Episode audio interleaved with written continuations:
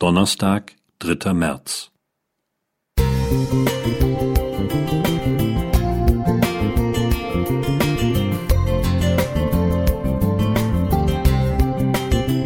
Ein kleiner Lichtblick für den Tag.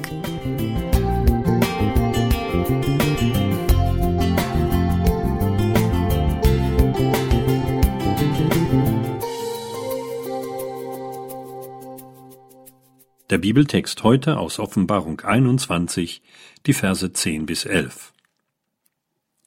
Und er führte mich hin im Geist auf einen großen und hohen Berg und zeigte mir die heilige Stadt Jerusalem herniederkommen aus dem Himmel von Gott. Die hatte die Herrlichkeit Gottes. Ihr Leuchten war gleich dem alleredelsten Stein, einem Jaspis, klar wie Kristall. Ich habe schon den einen oder anderen Reisebericht über Jerusalem gehört, muss aber bekennen, noch nie dort gewesen zu sein. Für einen Pastor ist das eine Bildungslücke. Allerdings bin ich fest entschlossen, sie eines Tages zu schließen. Die Sehnsucht danach erhöhte bei mir eine 91-Jährige, die ich unlängst im Pflegeheim besuchte. Die überaus dankbare Frau fing plötzlich an, von Jerusalem zu schwärmen. Ich kann es kaum erwarten, durch die Straßen des neuen Jerusalems zu laufen. Darauf freue ich mich so sehr. Dann kann ich vom lebendigen Wasser trinken, so viel ich möchte. Und ich werde liebe Menschen wiedersehen, die jetzt noch in ihren Gräbern ruhen. Beim Rundgang werde ich am Baum des Lebens anhalten und von seinen herrlichen Früchten essen. Schließlich wird mich Jesus einladen, mit ihm an einem Tisch zu sitzen, um das Abendmahl zu feiern.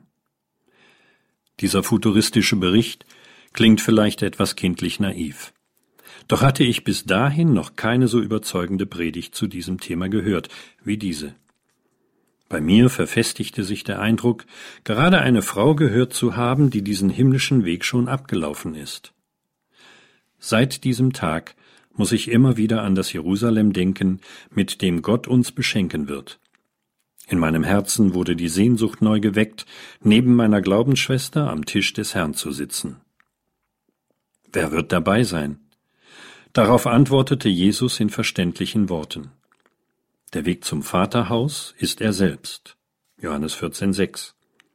Bei anderer Gelegenheit erklärte er, wer an mich glaubt, der wird leben. Johannes 11,25.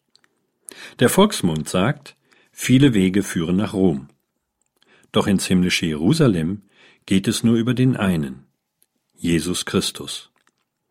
Es können jedoch nur Sündlose aufgenommen werden. Da habe ich schlechte Karten. Wie soll ich diese Hürde nehmen? Jesus lädt uns ein, vors Kreuz zu kommen, um Vergebung zu erhalten.